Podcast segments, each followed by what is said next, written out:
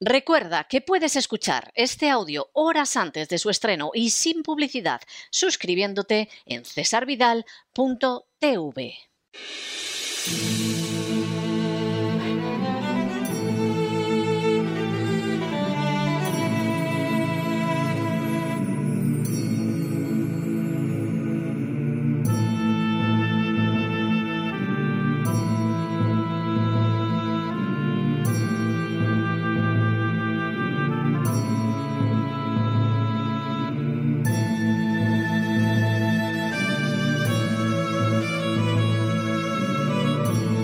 La voz con César Vidal, desde el exilio. Muy buenos días, muy buenas tardes, muy buenas noches y muy bienvenidos a esta nueva singladura de La voz. Soy César Vidal, hoy es el lunes 14 de marzo de 2022 y me dirijo a los hispanoparlantes de ambos hemisferios a los situados a uno y otro lado del Atlántico y como siempre lo hago desde el exilio. Corría el año 1944 y más concretamente los días del 1 al 22 de julio, cuando se celebró en Bretton Woods, New Hampshire, Estados Unidos, una reunión encaminada a diseñar el nuevo orden monetario y financiero que se implantaría después de la Segunda Guerra Mundial. Aunque de la reunión en la que participaron las 44 naciones aliadas que combatían al eje, surgieron instituciones como el Banco Internacional de Reconstrucción y Fomento, que es parte del actual grupo del Banco Mundial, y el Fondo Monetario Internacional, sin duda la resolución más importante que se adoptó fue la de convertir el dólar en la moneda de intercambio mundial internacional. Semejante medida implicaba convertir a Estados Unidos en la primera potencia mundial, pero no sobre la base de su poderío militar, sino sobre la del tráfico mercantil. Gran Bretaña intentó imponer una solución alternativa consistente en que la moneda fuera en realidad una canasta donde confluyeran las divisas más importantes, incluyendo, por supuesto, la libra esterlina. Sin embargo, Estados Unidos no toleró semejante posibilidad. Y en adelante, Estados Unidos sería la primera potencia mundial, llegando con la caída de la Unión Soviética en 1991 a convertirse en la única. No solo eso, podría multiplicar su deuda hasta niveles astronómicos simplemente porque al ser el dólar la moneda de intercambio universal, el dinero de todo el mundo acaba pasando por Estados Unidos y pagando su endeudamiento. De hecho, sin el dólar, el volumen de deuda de Estados Unidos habría desembocado ya hace años en su quiebra y en una intervención económica internacional. Si un día el dólar dejara de ser esa moneda de intercambio universal, Estados Unidos seguramente no podría pagar la deuda. Su economía sufriría un golpe colosal y sin duda alguna perdería su puesto como primera potencia mundial. En las últimas horas hemos tenido nuevas noticias sobre la relación de la agenda globalista con la crisis de Ucrania. Sin ánimo de ser exhaustivos, los hechos son los siguientes. Primero, en el año 2002 se publicaron las memorias de David Rockefeller. En las mismas, el magnate americano revelaba que formaba parte de un grupo al que él mismo denominaba cábala secreta, cuyas metas chocaban con los intereses nacionales de los Estados Unidos al pretender crear una sola estructura social, política y económica, un solo mundo que lógicamente se encontraría bajo su control. Segundo, tras realizar esa afirmación, David Rockefeller señalaba como organizaciones del tipo del Club Bilderberg, la Trilateral o el Consejo de Relaciones Exteriores habían sido creadas para avanzar esa agenda globalista e incluso llegaba a señalar cómo el propio régimen cubano se había integrado en ese proyecto tras la caída de la Unión Soviética. Tercero, en el año 2008, el Foro Económico Mundial, también conocido como Foro de Davos por la ciudad suiza en que suele reunirse, lanzó la cumbre inaugural sobre la agenda global en Dubái. En el curso de esa reunión, en la que estuvieron presentes 700 expertos mundiales, se abordó la realización de 68 cambios globales que debían afectar a todo el planeta. Cuarto, En los años siguientes, la agenda globalista recibió varias reformulaciones, como la denominada Agenda 2030 de la ONU o como el gran reseteo del Foro Económico Mundial o Foro de Davos. Quinto, en el año 2020, el Foro Económico Mundial incluso llegó a publicar un breve vídeo publicitario anunciando ocho predicciones para el mundo en el año 2030, precisamente el año que da nombre también a la agenda globalista de la Organización de Naciones Unidas. Sexto, el vídeo, que comenzaba afirmando no tendrás nada y serás feliz, señalaba como su tercera predicción que los Estados Unidos no serán la superpotencia que dirige el mundo. Un puñado de países gobernará. En otras palabras, para el año 2030 habría terminado, según el Foro Económico Mundial, el periodo de hegemonía de los Estados Unidos. Séptimo, este plan ha ido discurriendo en paralelo a otros procesos de la agenda globalista, como la imposición de la ideología de género, la legalización de las drogas, el sometimiento de la Unión Europea a la deuda perpetua, la insistencia en el calentamiento global como argumento para controlar las economías nacionales y el impulso a la inmigración ilegal que, según el vídeo citado, tendría que afectar a mil millones de personas. Octavo, a pesar de que el peso de las tesis globalistas ha ido siendo creciente durante los últimos años, persistían escollos para su avance total, como son la inestabilidad de un sistema financiero no saneado tras la crisis del 2008, sino con malformaciones crecientes, una Unión Europea endeudada parcial, pero no totalmente, la existencia de naciones que se resisten a integrarse en la agenda globalista, como es el caso de Rusia, Brasil, Hungría y por supuesto China, la actividad de robustos movimientos pro vida y pro familia y la todavía existente hegemonía monetaria de los Estados Unidos. Noveno, la manera de ocultar la crisis del sistema económico, que desde hace más de un año muestra signos inquietantes de descontrol inflacionario, de someter a la Unión Europea y de descabalgar a Estados Unidos de su posición de hegemonía única mantenida desde 1991, tenía que pasar por crear una situación que incluyera todas esas repercusiones y a la vez distrajera a la opinión pública y hallara un chivo expiatorio. Esas finalidades se cumplen con la actual crisis de Ucrania. Décimo. Ucrania ha sido desde el siglo pasado una nación artificial totalmente sometida a los dictados de la agenda globalista. En el año 2014, tanto George Soros como la administración globalista de Obama perpetraron en Ucrania un golpe de Estado que no solo permitió mantener la corrupción existente, que favoreció, entre otros, a miembros de la familia Biden, sino que además creó una situación de tensión contra Rusia al bombardear durante ocho años los nacionalistas ucranianos las regiones de Donetsk y Lugansk, causando no menos de 14.000 víctimas mortales civiles. Provocar, por lo tanto, un conflicto en Ucrania que distrajera la opinión pública del empeoramiento de la situación económica y permitiera avanzar hacia otras metas de la agenda globalista, constituía, al menos en teoría, una meta considerablemente fácil. Un décimo. La provocación para el conflicto partió de afirmar que Ucrania entraría en la OTAN, lo que significaba que se violarían una vez más las promesas formuladas a Rusia de que la OTAN no avanzaría hacia el este que inmediatamente desaparecería el principio de doble destrucción nuclear asegurada en contra de Rusia y que Rusia se vería obligada a responder de la misma manera que lo haría Estados Unidos si instalaran armamento nuclear en naciones como México, Puerto Rico o Cuba. Duodécimo. Rusia intentó inicialmente solventar la situación por la vía diplomática y al quedar esta bloqueada por la NATO y por Ucrania, optó por intervenir militarmente en territorio ucraniano, posiblemente sabedora ya de que esta nación albergaba otras armas de destrucción masiva, concretamente de carácter bioquímico. Décimo tercero.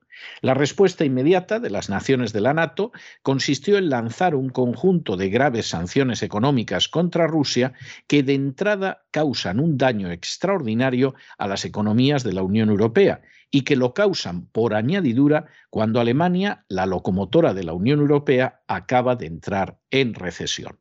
En otras palabras, las sanciones contra Rusia tienen desde el principio un efecto letal sobre las economías europeas. Décimo cuarto. De forma nada sorprendente, BlackRock advirtió hace unos días a los inversores que no deberían invertir en la Unión Europea, ya que salvo Alemania y las naciones denominadas frugales del norte, el resto, incluida Francia, tendría muchas posibilidades de quebrar en los próximos meses al no poder pagar la deuda nacional. Décimo quinto. De manera fácilmente comprensible, los gobiernos europeos atribuyeron inmediatamente los problemas que llevaban creando desde hacía décadas a la intervención rusa en Ucrania. Se trataba de un paso fácil de dar porque no menos de la tercera parte del Parlamento Europeo, desde la extrema izquierda hasta la derecha, está formado por gentes que las organizaciones de George Soros han definido como confiables. Además, Josep Borrell, el propio ministro de Asuntos Exteriores de la Unión Europea, es un hombre sometido a los deseos de Soros. Y no pocos gobiernos están entregados a la agenda globalista expresamente, como es el caso de los de Francia, España o Italia. Décimo sexto. De esta manera quedaban cumplidos los objetivos de ocultar la crisis provocada por acciones de décadas en el ámbito político y financiero, de empujar a la Unión Europea hacia un endeudamiento perpetuo y de encontrar un culpable para todos los males, que sería, por supuesto, Vladimir Putin. Décimo séptimo. Todos los pasos de manipulación informativa, de censura de derechos como la libertad de expresión y de control social perpetrados en los dos últimos años habrían sido un verdadero ensayo para facilitar el alcanzar esas metas. Décimo octavo. En paralelo, toda la crisis queda encauzada de manera oculta, pero no por ello menos eficaz, hacia desplazar a Estados Unidos de su posición hegemónica. Décimo noveno. De entrada, las sanciones contra Rusia, aprobadas por un presidente senil que muestra cada día más signos de no encontrarse en plena posesión de sus facultades mentales, no van a ser aplicadas por la mayor parte del globo. Vigésimo. Basta contemplar un mapa para darse cuenta de que la mayor parte del planeta no aplicará ninguna sanción contra Rusia. Ciertamente lo hacen con matices e incluso a regañadientes las naciones de la OTAN y de la Unión Europea, al igual que Corea del Sur, Japón y parcialmente Australia. Sin embargo, ni Hispanoamérica ni Asia, con las excepciones señaladas, ni África, están yendo más allá de las condenas formales que no implican golpe económico alguno.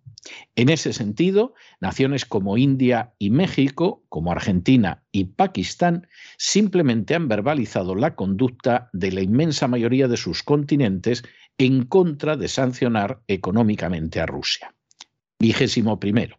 De forma bien reveladora, los propios dirigentes de Arabia Saudí y los Emiratos Árabes se han negado a responder a las llamadas del presidente Biden en solicitud de colaboración en las sanciones contra Rusia. Vigésimo segundo. Esta circunstancia no solo disminuye el impacto de las sanciones económicas contra Rusia, sino que además contribuye de manera directa a ampliar un ámbito monetario internacional donde las transacciones ya no se realizarían en dólares. Vigésimo tercero. En otras palabras, podríamos estar siendo testigos de un proceso en virtud del cual Estados Unidos perdería el instrumento que le ha permitido ser la primera potencia mundial desde 1944. Vigésimo cuarto.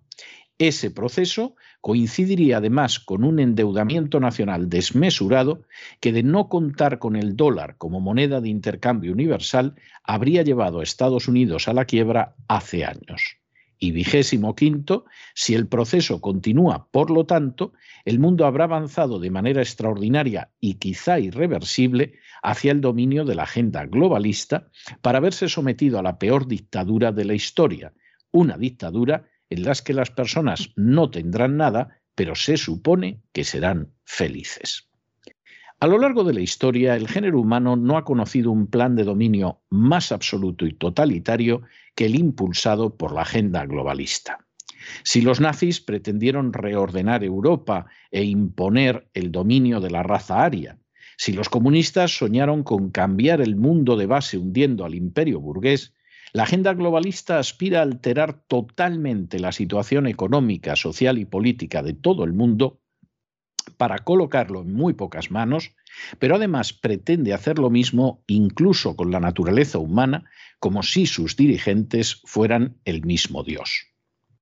Sumando lo peor del socialismo a lo peor del capitalismo, la agenda globalista pretende controlar todas las materias primas, todas las fuentes de energía, todos los medios de comunicación y de esa forma controlar en un sentido literal todo el mundo. Al respecto, basta escuchar algunos de sus iconos, como son George Soros, Bill Gates, Klaus Schwab o incluso el Papa Francisco, para comprender que se atribuyen una autoridad que no les ha otorgado ningún proceso democrático ni ha sido consentida por la mayoría de los habitantes de este planeta. Para imponer sus planes, la agenda globalista tiene que triturar la soberanía e independencia de las naciones, la familia natural y la tabla de valores que aparece en la Biblia y que sólo de manera muy parcial es recogida por otras cosmovisiones. En otras palabras, las naciones han de ser convertidas en protectorados o colonias de la agenda globalista, la familia tiene que desaparecer siendo sustituida por una visión antinatural de la naturaleza humana y aquellos que creen de acuerdo a los principios de la Biblia tienen que ser infiltrados, engañados y liquidados. Lógicamente, para alcanzar esa meta, resulta indispensable una inmensa labor de adoctrinamiento de las masas y de corrupción de las élites políticas que lleva ya décadas desarrollándose y cuyos peores resultados han sido cada vez más palpables en los últimos años. Ni siquiera las naciones democráticas se han reprimido a la hora de pisotear las libertades ciudadanas, apelando además en esa tarea liberticida a un supuesto bien común. Ahora se trata de asaltar las naciones que resultan verdaderamente clave para asumirlas en una crisis económica de tales dimensiones que lleguen a clamar pidiendo aquello que Rockefeller denominó la cábala secreta y han requerido las encíclicas de los últimos papas.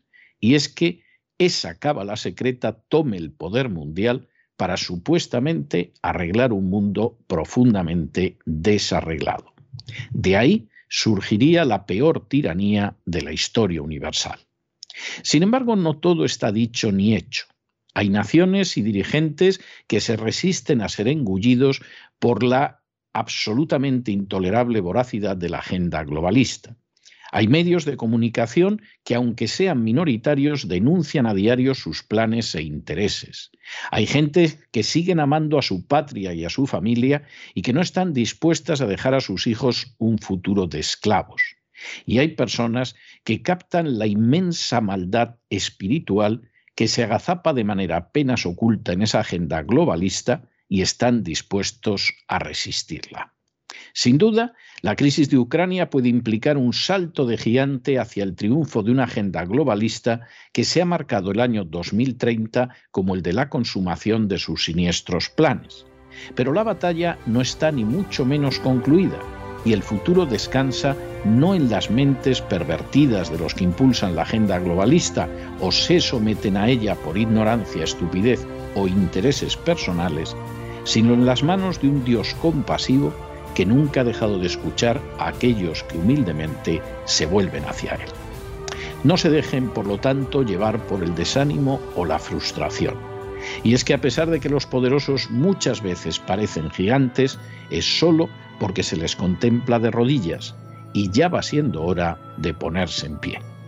Mientras tanto, en el tiempo que han necesitado ustedes para escuchar este editorial, la deuda pública española ha aumentado en cerca de 7 millones de euros y una cantidad no pequeña está destinada a imponer la agenda globalista. Muy buenos días, muy buenas tardes, muy buenas noches. Les ha hablado César Vidal desde el exilio. Que Dios los bendiga.